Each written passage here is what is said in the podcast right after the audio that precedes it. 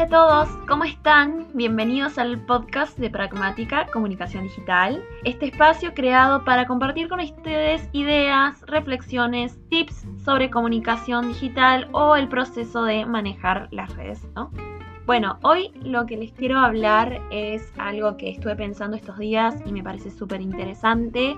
Es esto de la paciencia como herramienta, como la mejor herramienta que podemos tener para manejarnos en redes sociales. Creo que a todos nos ha pasado, nos pasa que vemos que la cantidad de seguidores que tenemos realmente no es la que nosotros nos gustaría tener o que tenemos muchos seguidores pero muy pocos interactúan en nuestras historias o le dan me gusta a nuestras fotos, publicaciones o no nos comentan o a veces simplemente vemos que una publicación no tuvo ni siquiera un me gusta. Esto me estuvo pasando este último tiempo con Pragmática. Yo inicié hace muy poquito con este emprendimiento, pero realmente he comenzado con tantas pilas, con tantas ganas, que, creo que voy demasiado veloz, demasiado rápido. Y como todo en la vida, todo lleva su tiempo, requiere mucha paciencia, mucha persistencia y de dedicarle realmente desde el corazón, hacer las cosas desde el corazón y confiar en que todo poco a poco va a rendir sus frutos. Entonces, lo que les quería contar era que estos días estuve reflexionando, ya que de, bueno, unos reels,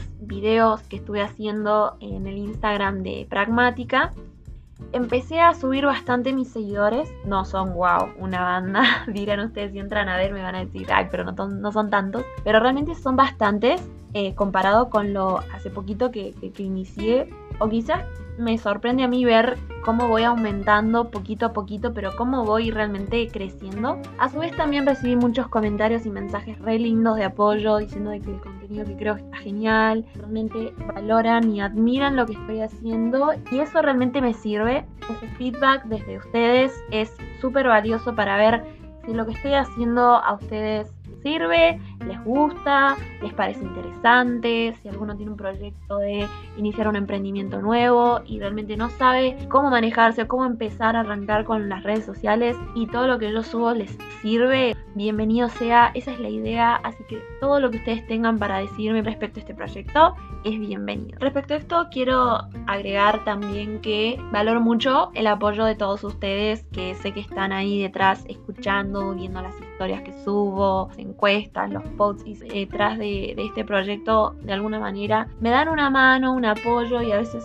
con una palabra de aliento ya para mí es suficiente. Volviendo al tema, la paciencia es fundamental eh, en redes sociales porque este crecimiento orgánico que queremos lograr con redes sociales, con nuestros propios posts, con nuestra propia interacción con nuestros seguidores, lleva su tiempo. Requiere de que estemos creando contenido creativo de valor constantemente. Si vamos a crear un contenido de venta, ver la manera de generar eh, un contenido atractivo, que no sea simplemente, si vamos a vender una taza, que no sea simplemente, bueno, acá te muestro la taza, cómo mostramos la taza, cómo lo contamos, a la historia detrás de esa simple taza, va a hacer una gran diferencia y la paciencia va a estar en todos esos momentos, todos esos pequeñas publicaciones, esos contenidos que vamos a ir generando en el tiempo, nos van a ir garantizando un mayor crecimiento en redes sociales. Y en esto yo creo que es muy clave hacer videos, mostrarse, aunque sea solo con la voz o aunque sea mostrando el lugar de trabajo, detrás de tu taller de ropa, detrás de, de tu local de ropa o tu negocio de comidas. Mostrar el detrás de escena, humanizar un poco tu marca, tu negocio, eso es fundamental.